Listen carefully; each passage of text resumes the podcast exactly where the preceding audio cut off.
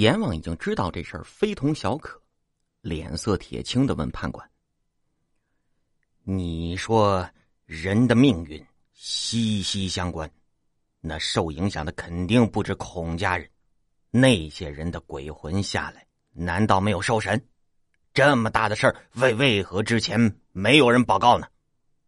判官说：“大人，你忘了，下面全是按照生死簿原来写的判的。”所以最近上访的鬼极多。你说生死簿从来没有错过，那些人是刁民闹事，全打了一顿，维持原判了。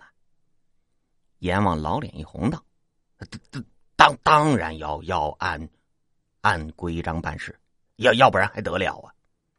然后大手一挥，对傅庆成说：“其他人我就不追究了，但是这事儿你是罪魁祸首，难逃其咎。”该当何罪呀？阎王说完，站在两边的鬼差用手上的兵器齐齐的敲地，高声的喊道：“威武！”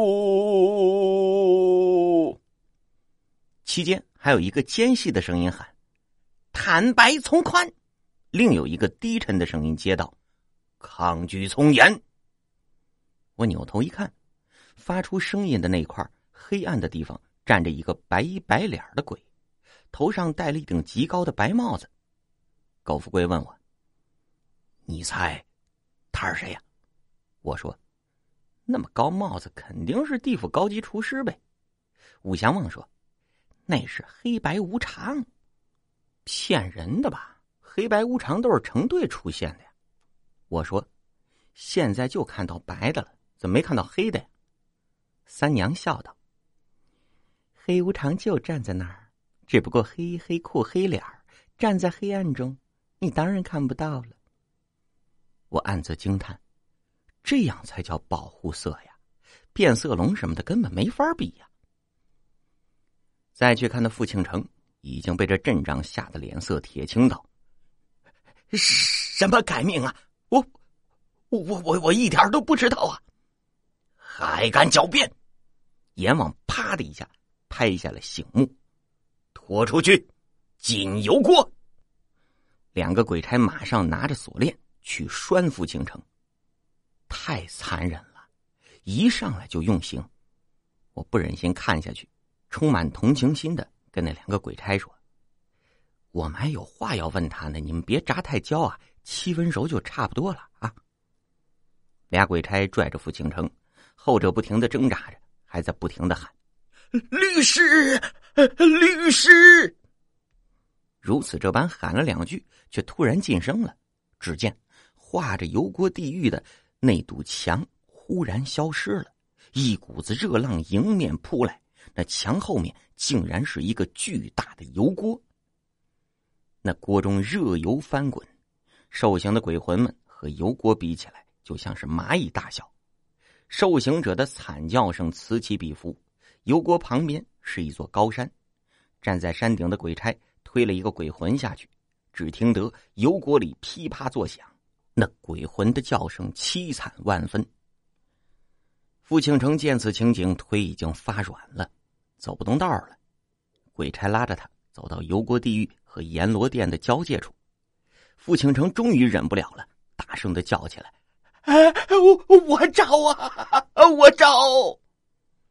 鬼差松了手，傅庆成连滚带爬的冲到阎王的面前，抹了一把被吓出的眼泪，连声道：“阎王爷，我全招了，全招了。那孔家人确实是我害死的，因为小人命不好，所以换了能大富大贵的冷宝元的命格。”阎王说：“这普天之下。”没有人知道怎么修修改命运，你又是怎么改的命啊？傅庆成说：“ 小人自己糊里糊涂乱改的，也不知道为什么就成功了。”阎王喝道：“胡说！啊啊，霸道！”傅庆成说：“这是真的呀，其实小人也有一点灵力。”我忍不住虚他：“扯淡吧你！”你有灵力，你还能这么容易被孔家贵给挠死啊？阎王道：“把他扔下油锅。鬼差又来拉傅庆成，傅庆成这回彻底求饶，大声的喊道：“我说，我说，这命啊，不是我自己改的，是，是别人帮我改的命啊。”阎王道：“快快如实招来。”听到他终于开始说真相了，我们上前一步。跟孔家鬼站在一块听着，傅庆成说：“我从小就死了爹娘，靠吃村里百家饭长大，本来也没什么。后来村里来了个瞎子算命师傅，说我受前世所累，今生天生孤苦，无依无靠，一辈子命穷，还会拖累别人。”吊死鬼问我：“为什么？”算命的都是瞎子，我说：“嗨，这一行有一行苦，那是职业病。”傅庆成接着道：“那瞎子师傅给别人算命从来没错过，村里人听了他的话就开始排挤我。想我那时候不过五岁，我不过是一个小孩命运就早被决定了，无论以后怎么努力都是一场空。”我十分的不甘心，为什么上辈子的错要这辈子还呢？为什么我就注定了一生穷困潦倒？我想改变自己的命运，就在瞎子门口跪了一天一夜。三娘问：“那瞎子就是那世外高人？”傅庆成摇头道：“不是，那瞎子说人命天注定，不能乱收。”还信誓旦旦的说：“我命格里没有命运转变的迹象，他劝我认命。可即使他这么说，我又怎么可能认命啊？”我说：“如果我不知道以后会怎么样也就罢了，可是我现在知道了，我怎么努力也不会有结果了，我又怎么会甘心呢？”